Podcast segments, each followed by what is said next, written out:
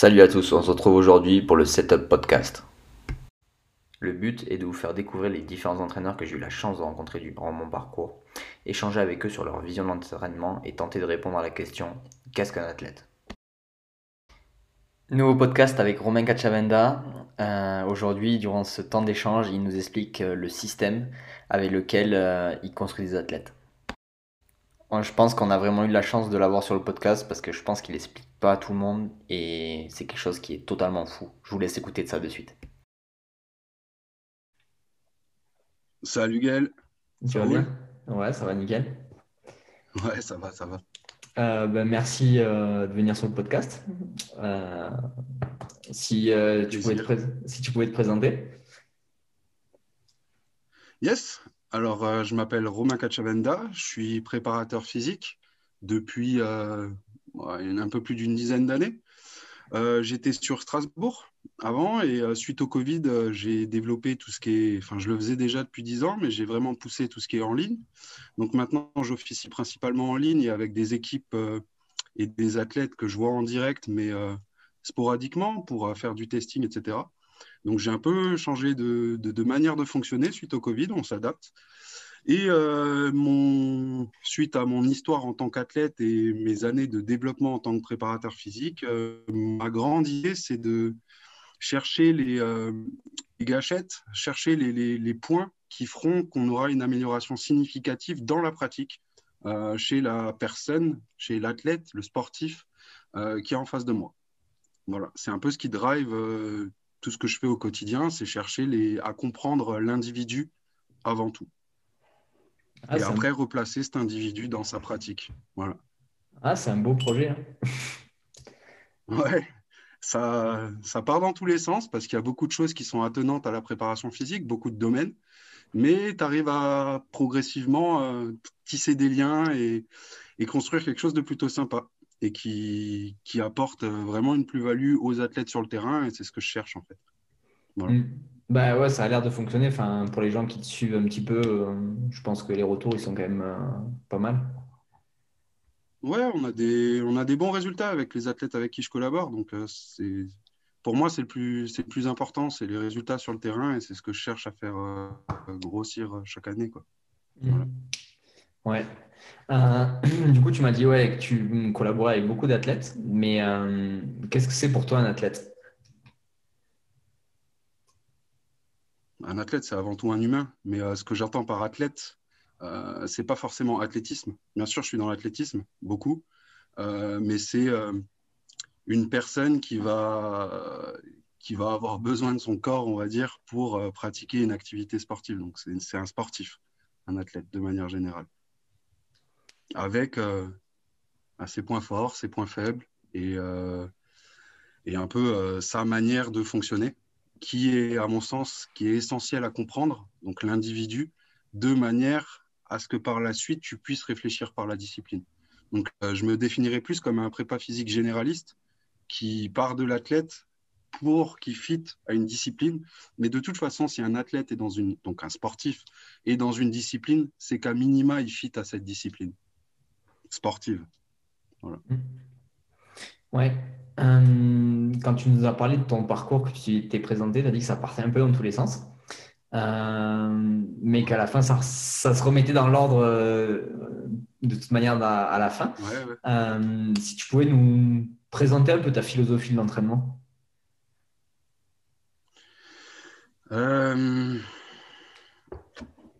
euh, comment présenter ça Je pense qu'il faut partir peut-être de l'histoire. En fait, j'ai été un jeune euh, en athlétisme qui était euh, prometteur. On va dire, j'avais un bon niveau national, j'ai fait champion de France et tout ça. Par la suite, je suis allé dans des structures et j'ai suivi des plans d'entraînement, on va dire, standardisés. Donc, de la musculinéaire, etc. J'ai attaqué la musculation.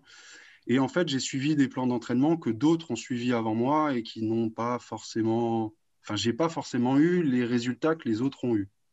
Ce qui m'a fait me poser la question de comment tu t'adaptes à l'athlète qui est en face de toi. Qu'est-ce qui fait l'individu à part entière? Du coup, c'est parti dans un premier temps sur tout ce qui est euh, individualisation au niveau de, de la musculation, on va dire, au sens large. Donc, c'est passé par du neurotyping, c'est passé par plein de choses différentes, de manière à comprendre un peu qui est en face de moi, qu'est-ce qu'il a besoin pour se développer en tant qu'athlète. Oui, ok, la force max, c'est la reine des qualités, mais si on parle d'explosivité, par exemple, dans l'explosivité, il y a le rate of force development, il y a le cycle étirement-renvoi, il y a la vitesse gestuelle. Lequel des trois est à cibler pour que l'athlète progresse en explosivité Etc. etc. C'est plein de questionnements euh, où en fait tu remets en question le, les standards, on va dire, et les, progressions qu'on voit habituellement, de manière à ce que ben, ça colle le plus possible à la personne qui est en face de toi et que ça soit euh, un mot à la mode, hein, transférable dans l'activité. Euh, derrière, c'est parti euh, pas mal sur euh, tout ce qui est patron moteur avec l'Institut IP, les neurosciences, les choses comme ça, qui permettent en fait de comprendre un peu mieux le boss, le cerveau, qui drive un peu tout le corps. Et donc, du coup, ben, comment le cerveau marche et qu'est-ce qu'on peut amener comme petite bille pratique, c'est un outil en plus, de manière à ce que ben, la personne bouge mieux, euh, travaille sur ses compensations, ses limitations, euh, sur des petits exercices et que au final, le programme de préparation physique que tu mets en place soit peut-être plus efficace et plus ciblé. L'idée générale, en fait, c'est simplement euh, trouver toutes les disciplines qui sont attenantes à la préparation physique qui permettent d'identifier et de travailler sur les maillons faibles. C'est ça un peu mon, idée. Donc, du coup, euh, on va sur de la psycho, de la PNL, des choses comme ça. On va vers les neurosciences, les, réflexes archaïques, les patrons moteurs. On va vers le neurotyping. On va vers euh, plein de choses de ce type-là, en fait. Pour, au final, alimenter quelque chose qui est central et qui est mon travail. Et ce que j'aime, c'est la préparation physique et le développement des qualités physiques de la personne qui est en face de moi. Donc, euh, tu as un centre et j'ai rajouté plein de petites bulles et j'en rajoute au fur et à mesure. Voilà. Ouais, de toute manière, ça s'arrête jamais. Je sais pas si ça répond. Hein. Ouais, totalement. Totalement, c'est ça. Euh, donc, enfin, ouais, si on résume un peu, c'est vraiment de réussir à individualiser au plus le plus possible euh, l'entraînement à l'athlète. Ouais. Ouais, c'est ça, et réfléchir. Euh, comment dire Il y a, il y a des paramètres et des maillons faibles qui peuvent être plus importants on va travailler dans un premier temps ce maillon faible pour aller par la suite sur un autre. Et c'est euh, euh, faire prendre conscience. Euh, j'ai un, point d'honneur à rendre le, sportif acteur de son entraînement. Et du coup, le, lui faire prendre conscience que c'est un processus sur le long terme. On parle souvent de 4 ans pour une Olympiade, etc., etc. Mais je suis beaucoup dans des sports individuels où il y a une échéance annuelle. Donc, du coup, il y a une grosse part de travail hivernal, de préparation, pour arriver à un pic euh, l'été. Je prends l'athlétisme, par exemple. Il y a un jour J tenté pour faire une perf. Si tu n'es pas là le jour J au tenté, rendez-vous l'année prochaine. Donc, je travaille dans des sports où il y a des, des échéances toutes les semaines, mais là où c'est vraiment, je trouve, intéressant pour le développement à long terme, c'est sur ces sports individuels comme l'athlétisme, euh, où euh, tu as une échéance annuelle et où du coup tu vois un peu plus loin qu'au jour le jour et tu vois plus sur des plans à 4 ans, à 6 ans. Et donc du coup tu réfléchis vraiment sur, euh, avec le coach sur quelque chose qui, correspond à une carrière, on va dire. Où c'est qu'à la fin de la carrière, tu veux te situer. Quoi. Et ça, ça c'est ce que, ouais, c'est ce que j'aime en fait. Ouais, si on fait le, enfin, si on fait le, parallèle, c'est au contraire ben, sur le sport co où il y a un match tous les week-ends voire des fois c'est deux matchs semaine. Ouais. Ouais, c'est des fois c'est toutes deux. Ouais, en semaine anglaise, c'est. C'est ça. Et ben là, c'est chaque match qu'il faut être bon. Parce que si t'es pas bon, ben, tu sors du championnat. Ouais, ouais, ouais. C'est ça. Après, derrière, c'est. Il y a aussi un système de, de planification et où tu, tu développes euh, de cycle en cycle dans les sports co. Mais euh, effectivement, la part de la pré-saison et de l'intersaison est essentielle parce que derrière, c'est plus des rappels que du réel développement. Voilà. Ouais, euh, si tu veux t'arracher les cheveux, fais de la planif de Sportco. c'est clair. C'est un peu le bordel. Tu m'as parlé du coup de plan de carrière un peu. Euh, du coup, c'est quelque chose que toi, tu prends en compte directement chez les plus jeunes que tu as ou ça peut se faire déjà sur des athlètes euh, un petit peu plus âgés qui sont déjà en niveau élite Ça, ça se fait chez tous les athlètes.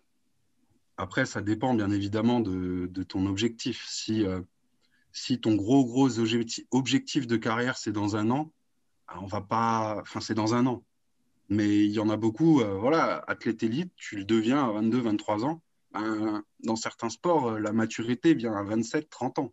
Donc, du coup, il y a du temps pour voir venir et imaginer dans 5, 6 ans quel levier on va pouvoir activer pour euh, continuer de progresser et aller vraiment vers cet objectif final, on va dire.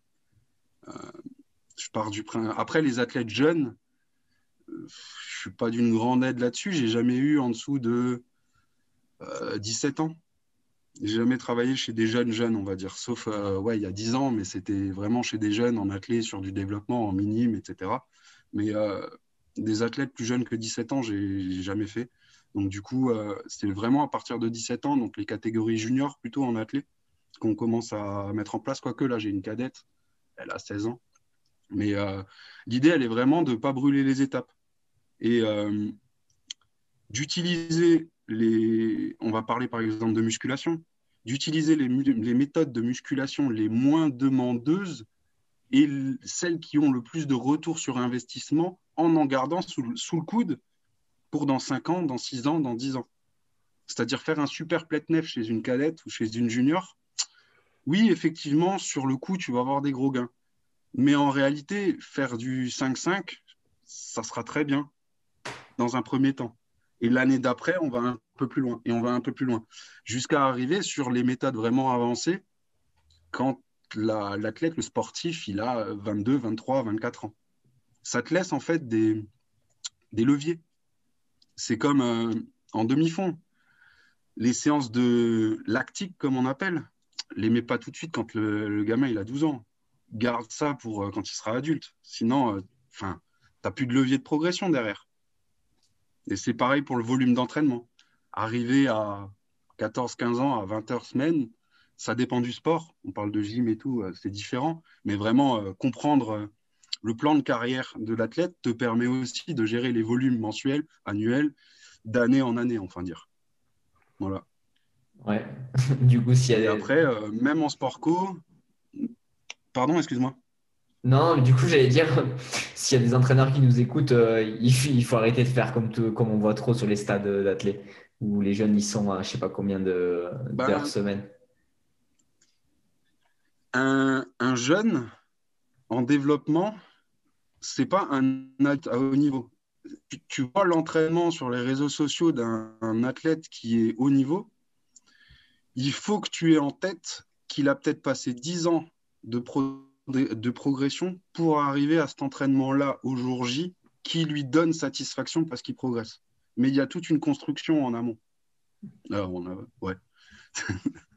Donc, euh, c'est ça à avoir en tête, je pense, et réfléchir vraiment long terme. Euh, ouais, c'est intéressant parce que as, tu gardes des leviers de progrès, en fait. Et ça, c'est ça, n'empêche pas que tu es performant et que tu as des résultats. Ouais, souvent les gens, ils ont du mal, ils ont peur, ils se disent mince, si je m'entraîne pas assez, ben, je serai pas bon. Enfin, je vais, je vais louper en fait euh, ma perf euh, à court terme. Ouais, ah, ben, j'en parlais avec euh, je sais plus qui il y a pas longtemps là. Il y a en athlétisme, si tu ne fais pas les Europes Espoirs, donc euh, c'est jusqu'à 23 ans, euh, les Europes Espoirs, il n'y a pas de championnat du monde Espoirs, etc. en athlète, il y a juste des Europes Espoirs. Tu ne fais pas les Europes Espoirs, tu as, euh, je ne me rappelle plus des stats, mais 95 ou 98% de chances de ne pas faire une carrière internationale.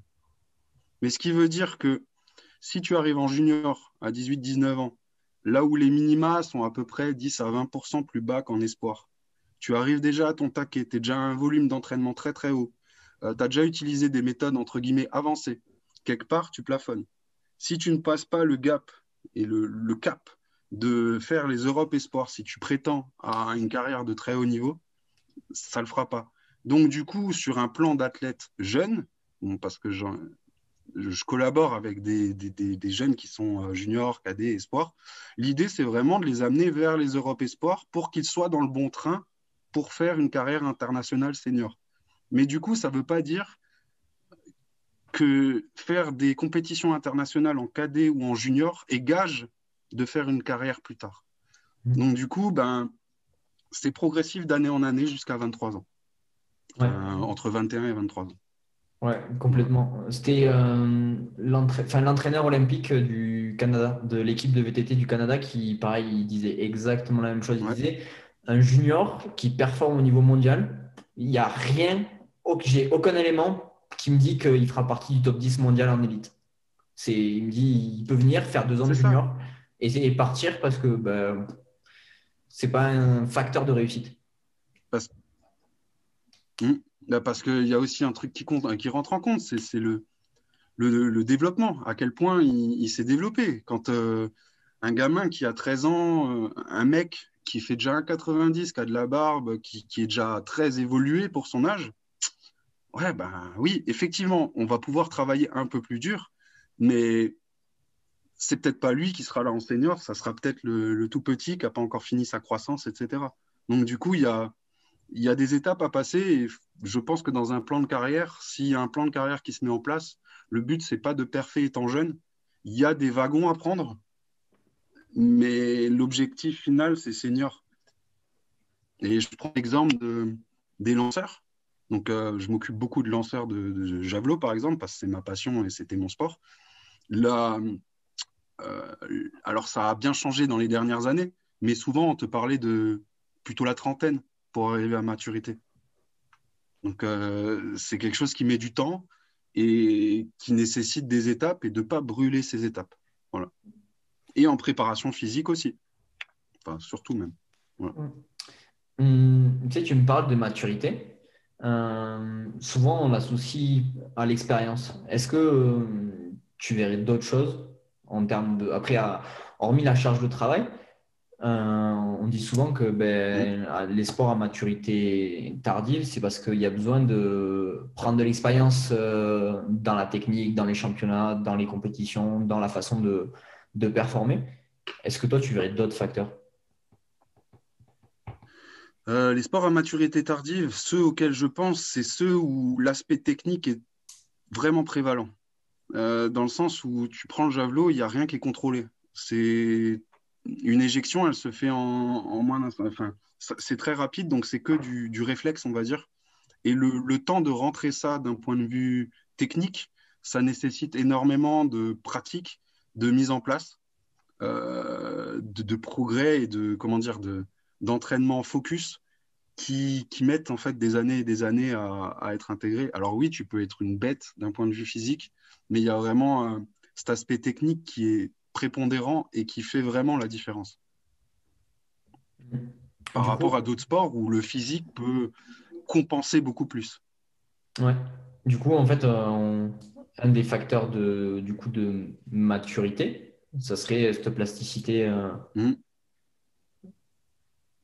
Ouais, complètement. Du coup, si on appelait ça une plasticité gestuelle, entre guillemets, ou technique. Ouais, ouais, complètement. Et c'est ouais, très fin comme, euh, comme geste. Donc, du coup, euh, ça met énormément de temps et à, à, s'inscrire, on va dire. Et, euh, et après, c'est des sports qui sont aussi très traumatisants. Donc, le truc, c'est de pas trop en faire pour rester sain et en même temps pouvoir progresser. Mais tu prends un lanceur de javelot, s'il lance le javelot deux fois par semaine, c'est bien.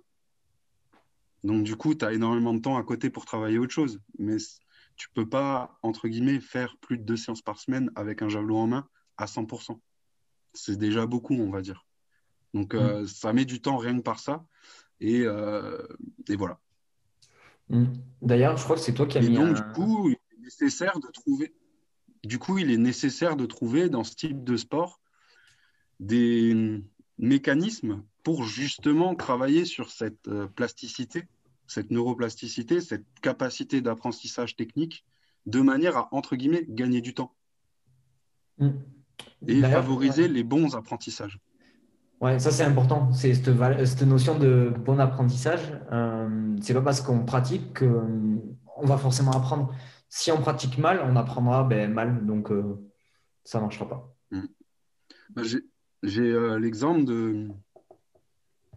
de, quelqu'un avec qui je collabore, qui a tendance à enchaîner les répétitions et qui est très focus sur le volume la quantité, sans forcément se poser entre chaque répétition, de manière, on parle de technique là, hein, mais de manière à euh, en discuter avec son coach, peut-être le filmer, avoir des intentions, avoir des points techniques à travailler.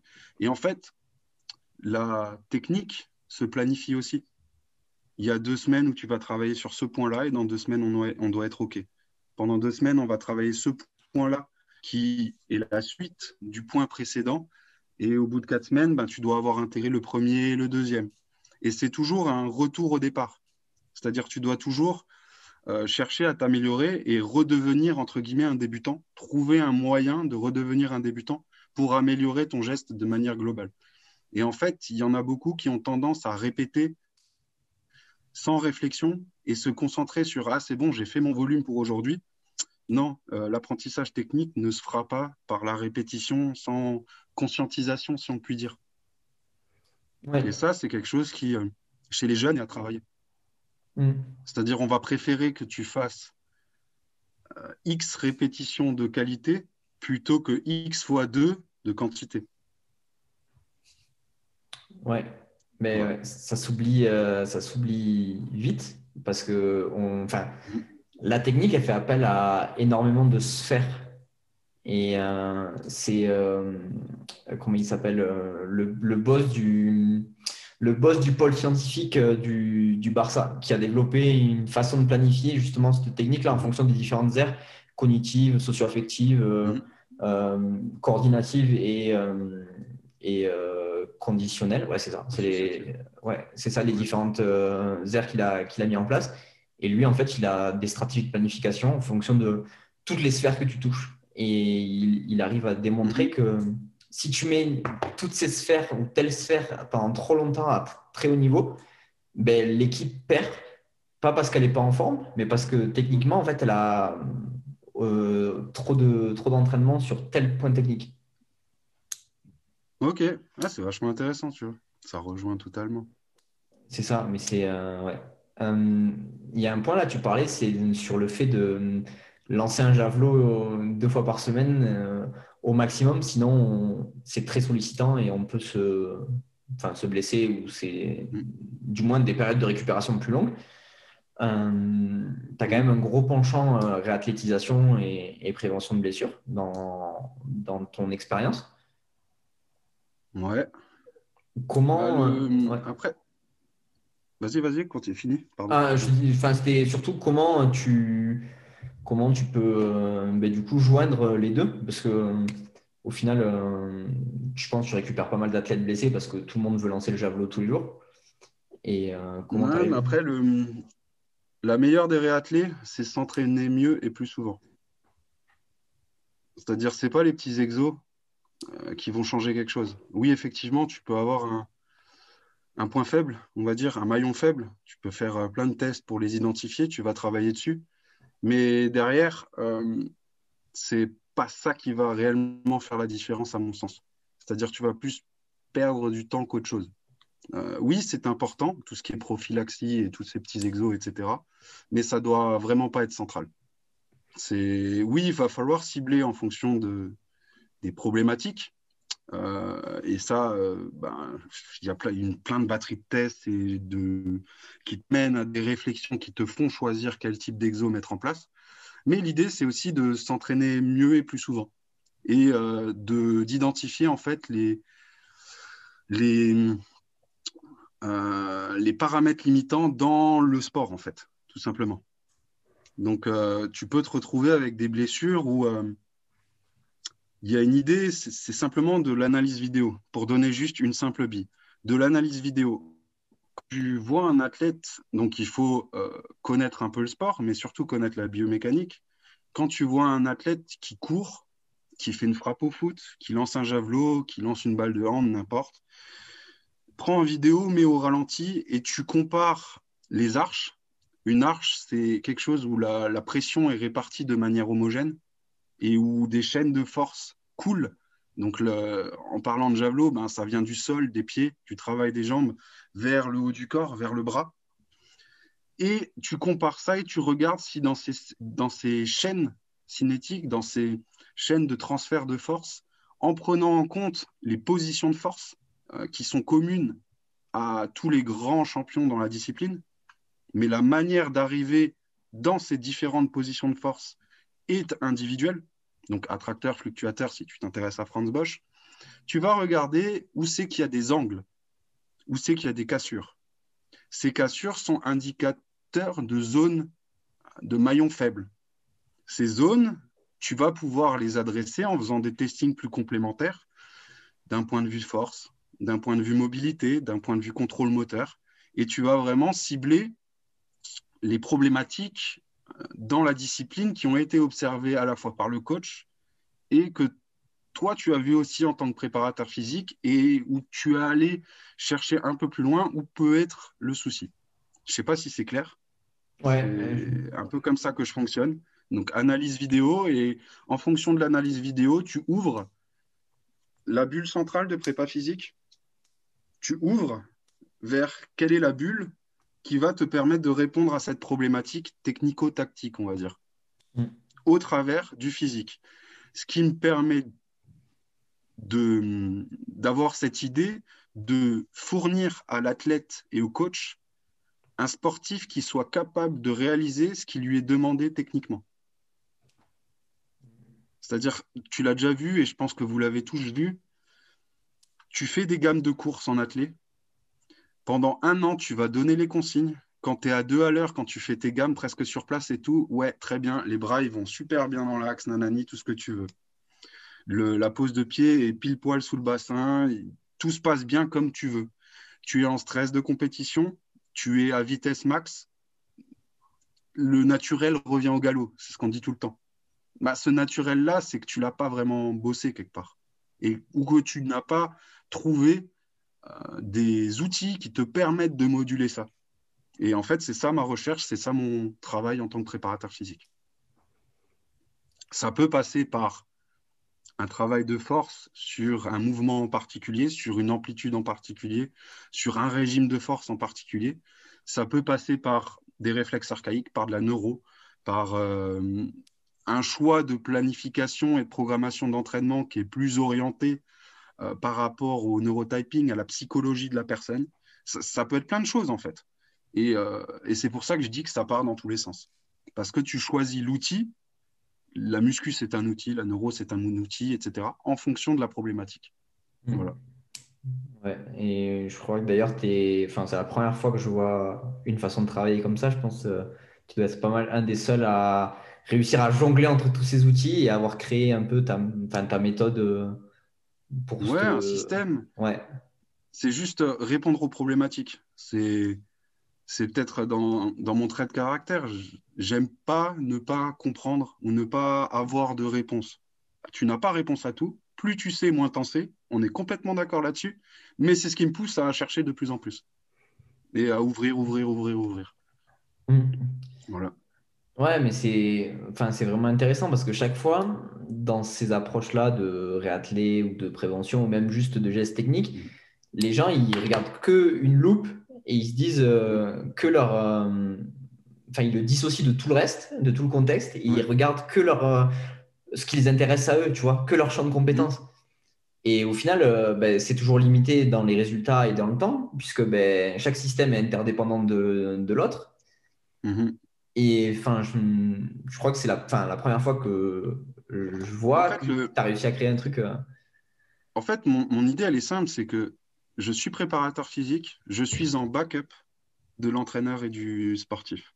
C'est c'est le sportif qui est au centre de tout. Et donc, du coup, c'est de mon ressort de répondre à la problématique du coach qui n'arrive pas à faire passer cette consigne technique. Le coach, il me dit que c'est ce paramètre-là qui est différenciant entre un niveau national et international, régional, national. Il faut que je trouve une solution pour que quand le coach va utiliser euh, leur euh, vocabulaire commun avec euh, l'athlète, c'est-à-dire la construction d'idées autour du, du vocabulaire qu'ils utilisent pour faire lien avec des consignes, ben, ça puisse passer en fait. Et que ça puisse passer quand tu es à 100% en compétition sans y réfléchir. La compétition, c'est là où tu exprimes ce que tu as travaillé à l'entraînement. et ce qui a été intégré à l'entraînement. Du coup, euh, l'objectif, c'est d'intégrer des choses à l'entraînement et de ne pas répéter, répéter, répéter. Tu arrives en compétition. La compétition, ce n'est pas là pour euh, comment dire, contrôler les choses. Tu laisses faire. Et, euh, en fait, mon rôle en tant que prépa physique, c'est d'être une aide pour le coach de manière à ce que ce qu'il lui demande à l'athlète, ben, il arrive à le faire. C'est des exemples simples. Au lancer de javelot, on parle beaucoup de ce qui se passe en bas, euh, les jambes. On lance avec les jambes.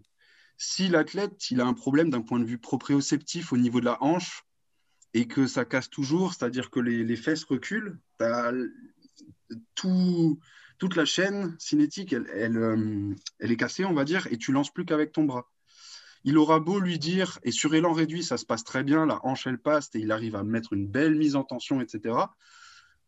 Si euh, on n'arrive pas à cibler le problème de fond qui fait que quand il arrive à pleine vitesse, à 100% en compétition, il a les fesses qui reculent, ben, il n'arrivera pas à le faire en compétition et il sera toujours en retard par rapport aux standards qui sont ceux du haut niveau où il y a des positions de force et tout le monde arrive dans ces positions de force-là. Comment tu arrives dans ces positions de force? Peu m'importe.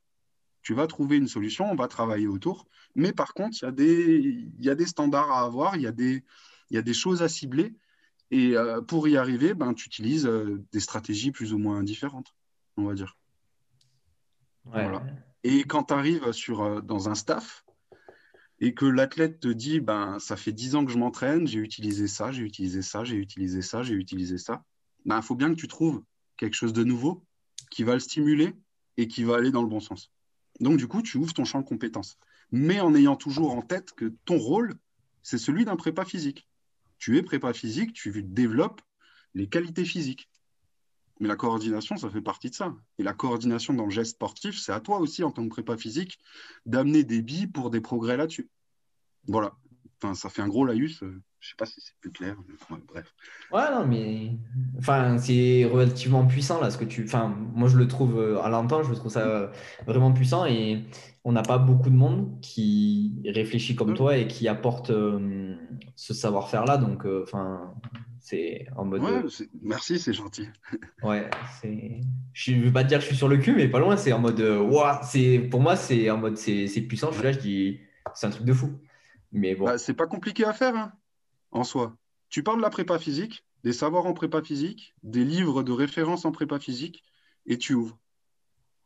Tu ouvres et tu remets en question ce qui est écrit, ce que tu, tu testes, ce qui est écrit, ce que tu veux mettre en place, etc., avec des athlètes, avec toi, et un, et un pool de testeurs, des athlètes euh, qui savent que bah, c'est un peu des guinea pigs, des, des de laboratoire, tu, testes avec eux, et au fur et à mesure, bah, tu ouvres en fonction des problématiques. Mais au final, les recherches que personnellement je fais, ou les bouquins que j'achète, ou à chaque fois, je le fais pour répondre à une problématique. C'est. Ouais, voilà. Et donc, du coup, c'est très pratico-pratique.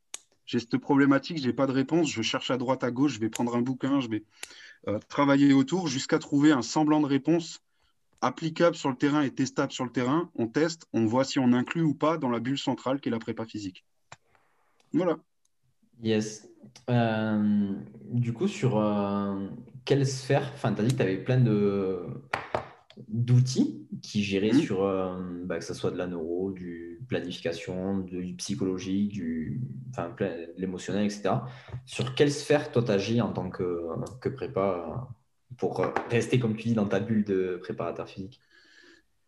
Euh, Je vais utiliser la psychologie pour choisir le plan d'entraînement qui correspond au mieux. Je vais utiliser les neurosciences pour que le plan d'entraînement que je mets en place, on en tire le plus de pourcentage possible.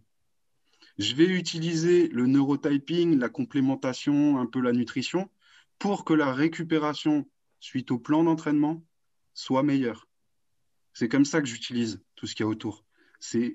Ça doit être une aide pour magnifier, si on peut dire, tirer au maximum d'un programme d'entraînement. Voilà. C'est pas plus compliqué que ça. Ouais, en fait, c'est juste réussir à utiliser chaque outil au bon endroit pour la bonne Ouais, raison et la ça. dose euh, qu'il faut. Ouais, c'est ça. Et c'est, Ouais. euh, bah, tu as des problématiques de récupération. Ben, la récupération, il y a plein de choses pour travailler autour. Qu'est-ce qui va te correspondre, etc. On va le mettre en place. Mais cette récupération, c'est ce qui va nous permettre de mieux faire progresser ton plan d'entraînement, ou plutôt ton corps, vis-à-vis du plan d'entraînement. Mm. Et les neurosciences, c'est le même principe. C'est, ouais, ben, on veut un développement de force max. Ton squat, il est bancal. Comment ça se fait que ton squat est bancal? J'ai trouvé des réponses au travers des neurosciences appliquées, des patrons moteurs, des réflexes archaïques, etc., qui me permettent d'agir sur la qualité de ton squat, qui me per- et qui, ce qui nous permet d'avoir un squat de meilleure qualité et donc du coup un développement de force max sur ton cycle qui sera peut-être plus important qu'en ayant un squat un peu bancal. Mm. Voilà. Et Ouais. après, derrière, toute la question est est-ce que le squat se transfère réellement dans la pratique? Et ça, c'est encore une autre réflexion que tu, enfin, qui est propre à chaque athlète au moment de la saison, etc. Ouais, ouais, c'est ça. Oui, oui, parce que euh, souvent on se concentre à 200% sur le squat et en fait, euh, bah, ça sert à rien. Au, final, euh, on est on dit, bon, en fait, j'ai fait tous ces efforts pour ça. rien. Ouais. Mm. Euh, Ouais, ben, l'idée, c'est vraiment utiliser tout ce qui est autour de l'état physique. Allô, allô? ouais. Ouais, pardon, tu parlais. Tu Non, mais ouais, ouais, ça a bugué un peu. Ok, tu disais? Donc, ouais, on, ben, justement, on parlait du squat et enfin, qui est un des outils de musculation, de préparation physique, euh, je pense, les plus, pro- les plus, plus populaires ou les plus utilisés. Euh, Mm. du coup, quel, rôle ou quelle place tu donnes, toi, à la préparation physique euh, ben, dans euh, le sport de chaque athlète? Qu'est-ce que tu entends par préparation physique?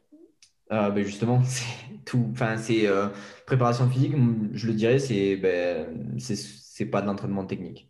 C'est ce que quand il n'est pas sur dans l'activité interne du. Euh, ça bug. Ouais, tu ça va Ok. mieux là? Ouais. Euh, je vais prendre un... Ouais, c'est bon. Je vais prendre un exemple tout simple. Euh, tu peux retrouver certains bouquins qui vont te parler des performances en musculation et sur des exercices orientés chez les lanceurs.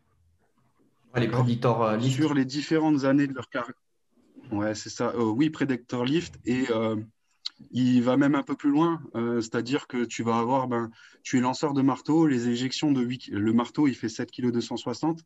Les éjections de 8 kg, de 10 kg, de 6 kg, euh, des arrachés, des épaulés, des bondissements. Un peu euh, tous les mouvements qui peuvent avoir un- une correspondance avec ton résultat en compétition.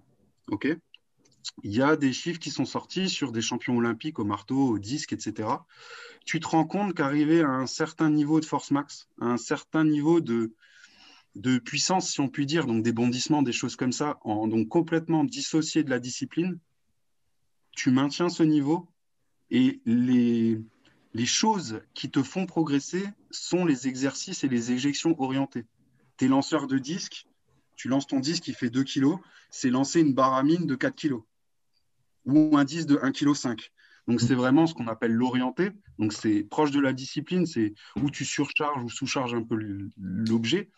Et donc, du coup, tu te retrouves sur, une fois que tu es arrivé à, des, tes standards de force, de puissance max développée, etc., gagner plus là-dessus et investir du temps comme un powerlifter pour gagner un peu plus là-dessus, ne te fait, entre guillemets, pas progresser plus dans ta discipline.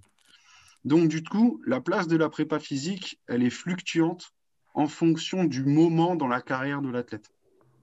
Donc, tu vas te retrouver plus en début euh, de carrière, on va dire, à développer un moteur, euh, développer en même temps que les coordinations et tout ça, hein, mais vraiment aller chercher ben, ces grosses bases, on va dire, euh, sur du dissocié et du raw power, on va dire. Et une fois que tu les as, tu vas aller beaucoup plus chercher du côté coordination et d'apporter en tant que préparateur physique des éléments pour améliorer les transferts de force, la technique, le feeling avec l'engin. Et tu te retrouves sur des, certains athlètes qui font une muscu toutes les deux semaines. Ça suffit amplement pour maintenir tes niveaux de force max. Tu n'as pas besoin de plus. Et, par contre, tout le temps que tu passes pas en muscu, tu peux le dédier à autre chose qui, lui, te sera bénéfique à ce stade de ta carrière. Donc, du coup, c'est compliqué de répondre à ta question parce que ça dépend vraiment de, de l'athlète qui est en face de toi, de là où il se situe, parce que c'est pas parce que tu es haut niveau dans un sport que tu es haut niveau en développement de la force, au niveau. Euh, donc, ça dépend vraiment de l'analyse de la discipline, analyse du profil de l'athlète, quels sont ses points forts, ses points faibles, et quels sont ses objectifs de carrière, où il se situe dans la carrière, etc. etc. Voilà. Ouais, mais totalement. Enfin, du coup, on en revient à l'individualisation, au plan de carrière, à bah, se dire bah, que pour chaque personne, il y a une manière de faire différente.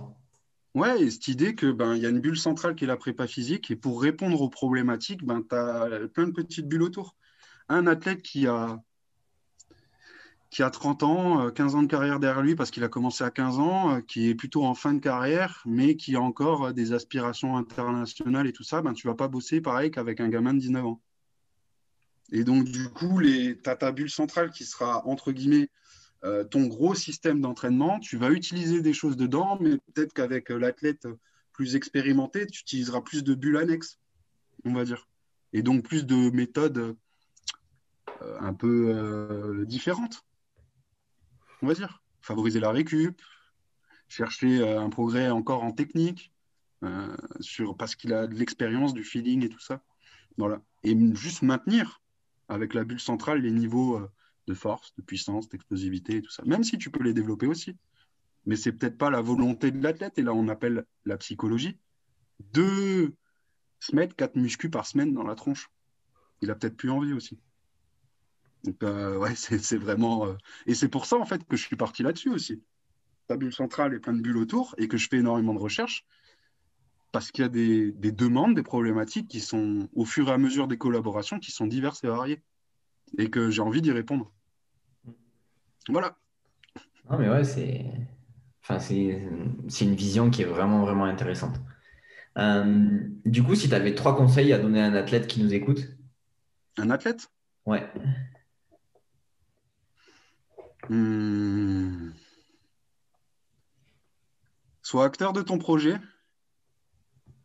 Euh, entraînement délibéré. C'est-à-dire, euh, tu pratiques pas pour pratiquer, tu pratiques en, mettant des choses en place pour tout le temps progresser. Et tiens un jour ton carnet d'entraînement. Ouais. Vraiment, super important. Non, mais et ça, je le dis parce que je commence des collaborations avec des athlètes. J'aimerais vraiment qu'à chaque fois, on puisse me dire, ben tiens, voilà mes deux dernières années. Voilà ce que j'ai fait les trois dernières semaines avant mon record personnel c'est des billes, mais monstrueuses. C'est ton carnet d'entraînement, c'est mieux que n'importe quel bouquin. C'est ou n'importe quelle nouvelle méthode, etc. C'est là-dedans que ton corps a répondu à ce que tu as fait et que tu sais ce que tu as fait, l'enchaînement des choses. Du coup, et c'est ce que j'explique souvent, euh, les deux dernières semaines avant une compétition, euh, vraiment cible, c'est l'athlète qui me donne son plan d'entraînement. C'est-à-dire, c'est ce que lui, il a mis en place, qui a déjà marché par le passé, un, c'est un levier psychologique, et deux, c'est quelque chose que tu dois tester et retester et faire évoluer pour vraiment arriver à un pic de forme, entre guillemets. Mais donc, du coup, c'est essentiel d'avoir un plan d'entraînement et un carnet d'entraînement où tu notes. Alors, il y en a, c'est, c'est poussé à l'extrême, ils notent leurs sensations euh, série après série, mais tu devrais avoir un carnet, euh, un A5 comme ça. A5, c'est plus petit qu'A4, hein, c'est ça? Ouais, c'est demi A4. Ouais. ouais, demi A4. Très bien. Un entraînement par page. Tu notes ce que tu as fait, tout ce que tu as fait, tu notes tes sensations en dessous, tu notes ce que tu as cherché d'un point de vue technique, mais que tu sois footeux, handballeur, n'importe, hein. euh, athlète, tu notes ce que tu as cherché comme sensation et tu relis tes sensations et tes, notes avant chaque entraînement pour qu'il y ait une continuité. Comment dire euh, Tu as eu des résultats à un moment donné, il faut qu'on arrive à pointer du doigt pourquoi tu as eu des résultats. Et à l'inverse, pourquoi tu n'en as pas eu. Si tu ne sais pas ce que tu as fait les 3-4 semaines avant ton record, la saison avant ton record, ben, tu as laissé une mine d'or aux oubliettes. Et ça, c'est pas cool. Ouais, et je pense que si on pouvait faire une étude entre les athlètes qui performent et ceux qui remplissent leur carnet, ben, je suis sûr qu'il y a des corrélations. Euh. Bien sûr. C'est sûr. C'est euh, Deliberate Practice Model, euh, modèle de, de pratique délibérée.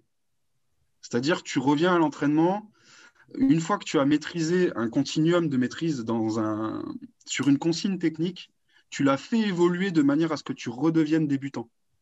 Mais un Nadal, un Federer, c'est ce qu'ils font depuis 30, 20 ans. Tu vois. Mm. Ils vont pas pour taper des balles et juste taper des balles. À chaque fois, ils reviennent en cherchant à améliorer les choses. Et c'est tout simple. Hein. Tu prends le service de Nadal maintenant, tu prends le service d'il y a 10 ans, il a bien évolué. Bah, c'est parce qu'il a travaillé pour être toujours meilleur.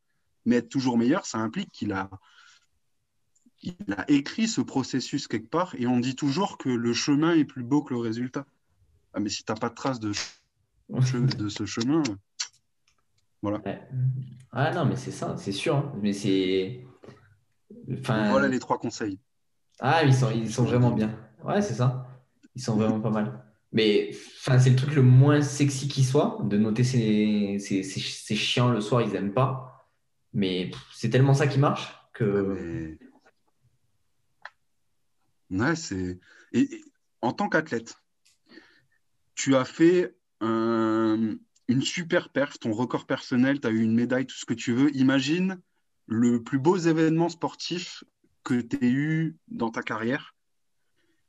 Si tu sais ce que tu as fait les trois mois, la saison qui précède, est-ce que tu ne serais pas content de pouvoir le lire, de pouvoir à nouveau le remettre en place en le faisant évoluer? Est-ce que ça ne t'aiderait pas psychologiquement à aborder la compétition qui arrive en étant sûr de toi et en te disant que oui, tu peux faire quelque chose de très grand plutôt que de à chaque fois révolutionner le truc. Non, tu as construit une maison, la maison, c'est ta carrière, ben, utilise chaque étage de cette maison pour construire le suivant. Et pars pas à chaque fois. Alors oui, il y a beaucoup d'athlètes qui se reposent sur le coach. Ah, mais mon coach, il sait, mon coach, il sait. Non, tu n'es pas acteur de ton projet. Une des hmm. règles.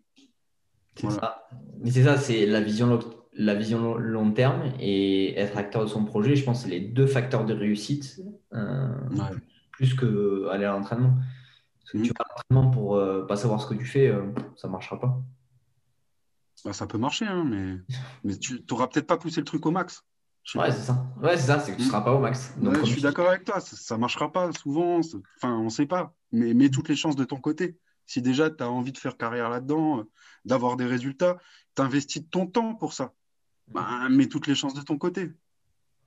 Ouais, non, mais c'est sûr, c'est sûr. Euh, bah, ah, ça fait quand même un petit moment qu'on parle. Ouais. Ouais, je sais pas. Ça... Pas, pas le temps passé, mais ouais. Non, mais ouais, c'était vraiment intéressant. Euh, ouais, s'il est, allez, on va, on va terminer rapidement, mais euh, ça fait 10 ans que tu travailles en tant que préparateur physique. Qu'est-ce que tu as vu le plus euh, évoluer dans ton métier ou dans le, le, sport, les athlètes avec qui tu étais en contact tous les jours? Qu'est-ce qui a le plus évolué? C'est une bonne question. Euh, je sais pas trop là tout de suite. Qu'est-ce qui a le plus évolué? La place, euh, l'ubérisation un peu, je dirais? C'est-à-dire euh, la place de, des applications et des choses comme ça. À en oublier parfois l'œil? Je pense qu'il y, y a, beaucoup d'outils qui utilisent et qui sont utilisés maintenant et qui, ouais, c'est cool. Ça apporte énormément de billes, mais mais c'est bien aussi d'être euh, sur le terrain et d'avoir une vraie relation. Voilà. Je sais pas, je dirais euh, qu'est-ce qui a le plus évolué, c'est l'apport des, l'apport des technologies. Depuis euh, ouais, 2009, ouais, c'est vraiment ça. Ouais, mais je pense que la suite, ça va encore, on va encore passer des gaps énormes au niveau de la technologie. Ouais. je pense que, je pense que ouais. et après, je sais pas. Ouais. Oui, c'est le premier truc qui me vient en tête. Il y aurait certainement autre chose, mais voilà. Ouais, non, mais c'est. Enfin, je t'avoue, moi, j'ai commencé depuis 3-4 ans à vraiment en faire mon boulot. Donc, euh, je suis déjà non, des progrès. En 3-4 ans, il y a déjà eu des, des trucs qui ont évolué. Ouais, ouais, Enfin, qu'est-ce qu'on pourrait dire? Euh, Moi, en tout cas, je le vois, tu vois, par exemple, j'utilise le, le profil force-vitesse. Avant, j'avais une plateforme de force euh, pour regarder les jumps et tout. Maintenant, j'ai MyJump. C'est sur mon téléphone. C'est un truc de ouf. Ah oui, oui, oui. tu penses euh, il y a 10 ans et tout, une application, c'est un truc de fou quand même. Euh, et tu vois ça pour, ouais, excuse-moi, pour plein de trucs. Bah oui. Regarde juste, ça, c'est que des applis de prépa. tu vois, Ouais, c'est c'est. un truc de ouf. C'est un truc de fou. Ouais, Donc, Ouais, ouais. euh, ouais, je dirais ça. ouais, ouais. Mais après, ouais, c'est. Bah après, je pense qu'il y a des recettes qui changent pas. C'est que ça, c'est juste des outils, mais si on sait pas les interpréter, ben, on se trompera C'est ça. toujours pareil. Bah, c'est des outils d'aide à la décision. Ça fait pas le taf. hein. Hmm. Ça fait pas le taf. Ça permet par contre d'être plus précis et d'avoir euh, des données objectives. Mais euh, tu sais, une des meilleures applications qui existent, c'est Training Load Pro. hein. Gestion de la charge. Ouais. C'est super bien foutu. Allez vous intéresser à ça. C'est Stéphane Morin, Université de Nantes. C'est une des meilleures applis qui existent. Et elle est pas. Enfin, si, elle est ouf d'un point de vue algorithme et tout, mais c'est quelque chose qui. me- Il y a certains athlètes qui l'utilisent. C'est ce qui me donne le plus d'informations, en fait. Hmm. Et c'est pas mm, par rapport à, à des charges ou des choses comme ça qui, au final, tu as un fichier Excel, tu arrives à suivre ça. C'est pas compliqué, tu vois. Ouais, Voilà. c'est ça. C'est ça. Et du coup, si tu croisais le hum, Romain d'il y a 10 ans, est-ce que tu aurais un truc à lui dire? Euh, Écrit. Parce que je lis beaucoup, je mets en application, mais euh, il y a beaucoup des réflexions que j'avais il y a 10 ans, je m'en rappelle plus. Et j'aimerais bien retomber dessus. Et d'où mon truc sur le carnet d'entraînement. Carnet d'entraînement, j'ai toujours eu, mais j'aurais peut-être dû faire, euh, comment dire, commencer plus tôt à vraiment noter euh, les réflexions plus que noter euh, les fiches de notes, on va dire, tu vois. Ouais. Et tu prends les réflexions des autres pour les noter sur un. Comment t'appelles ça? Une fiche de notes, ouais. Une fiche Ouais, de un petit carnet, lecture. Fiche de lecture, voilà. Ouais. Et, euh, mais peut-être mettre les. Comment ça tourner là-dedans, tu vois. Sur genre un petit journal ou un truc comme ça. Voilà. Peut-être ça, sinon, ben. Ouais. Je dirais. Va, va plus parler aux gens. Parce que je suis plutôt du type à être un ours dans sa grotte. Ça, euh, tous ceux qui me connaissent bien, ils le savent. Peut-être aller m'ouvrir plus vers les autres. Ah, c'est des bons conseils. Hmm. Ouais. Romain, Et- si tu m'entends. Ouais, c'est ça. Euh, du coup, si on veut te retrouver sur les réseaux sociaux, où est-ce qu'on peut voir ça? Euh, RK, euh, j'ai pris un nom, euh, RK Sport Performance sur, euh, sur euh, Facebook et Romain Cachavenda, comme ça, comme ça se dit, et sur les différents réseaux sociaux, voilà. Instagram, machin. Ok. Et un Bon, site ben. internet, rksportperformance.com. Et voilà. Ouais, d'ailleurs, sur le site, il y a pas mal de e-books qui sont dispo et qui sont vraiment bien. Ouais. Bah, il y a surtout un e-book sur, euh, sur l'échauffement qui est gratuit. Mm. Euh, je m'étais chauffé pendant le confinement à faire ça. Donc, du coup, Ouais. euh, j'avais pris une demi-journée pour prendre ça et bah, il est en accès libre. Hmm, ouais, c'est ça. Donc, s'il y en a qui veulent. Ouais, tu laisses le mail quelques- et. Après, c'est... je suis plus du genre à donner des pistes de réflexion.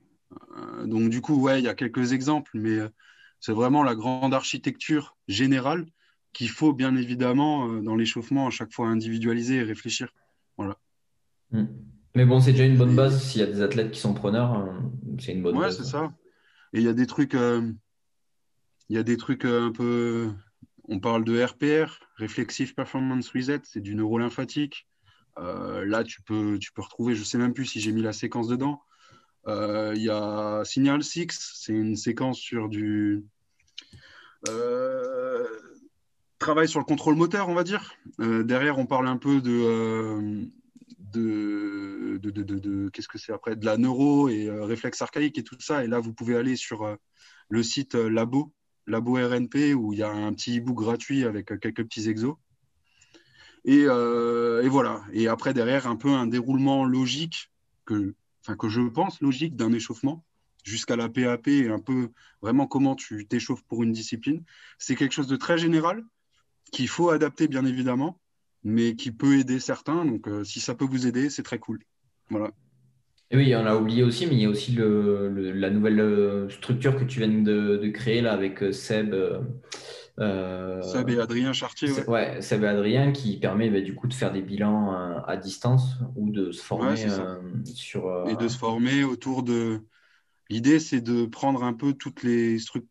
Enfin, tous les petits trucs qui existent autour de la posturo, de la neuro, des réflexes archaïques, de faire un bundle du tout de manière à donner les bipratiques qu'on utilise sur le terrain et ou en tout cas moi en tant que préparateur, enfin je peux parler que pour moi, mais euh, en tant que préparateur physique, les petits outils que j'utilise au quotidien pour cet aspect-là euh, et que j'ai pris à droite à gauche sur des formations euh, qu'on a mis dans une grosse formation et pour vous donner vraiment du pratique et de l'applicable. Et, voilà, c'est un projet, ça s'est monté il y a trois mois et sur demande des gens en fait. Les gens nous ont demandé qu'on mette en place quelque chose, ben, on a mis en place et là, elle est totalement en ligne. Et voilà. Ouais, enfin pour avoir suivi, euh, j'ai pas eu le temps encore de faire tous les chapitres, mais c'est lourd, c'est très très lourd et c'est ouais, très ouais, on a essayé de donner euh, ce qu'on aurait aimé avoir, si on peut dire. C'est-à-dire on est allé à droite, à gauche euh, pour apprendre des infos, pour les agglomérer et tout ça. Là, ce qu'on a fait, c'est qu'on a mis de la théorie parce qu'il en faut, et on a surtout mis nos réflexions pratiques et les mises en place pratiques que tu peux utiliser immédiatement et qui peuvent répondre aux problématiques que tu retrouves sur le terrain et auxquelles tu n'as peut-être pas réponse maintenant. Et après, derrière, peut-être qu'avec ces billes-là, tu iras chercher d'autres formations pour aller plus loin parce que tu as eu d'autres problématiques plus poussées, on va dire. Hmm. En tout cas, c'est comme ça que moi, je, fonctionne. Voilà. Non, mais ouais, en tout cas. Labo RNP, Adrien Sébastien. Ouais. Bah, je mettrai les liens dans la, dans la description euh, du podcast de toute façon. Cool. Bon, mais top. Merci Gaël. Ouais, merci beaucoup euh, pour cet, échange. C'était vraiment super intéressant. Et après, euh, de toute façon, il y, aura tous les liens dans, il y aura tous les liens dans la description si jamais bah, vous voulez retrouver Romain sur ses différents réseaux.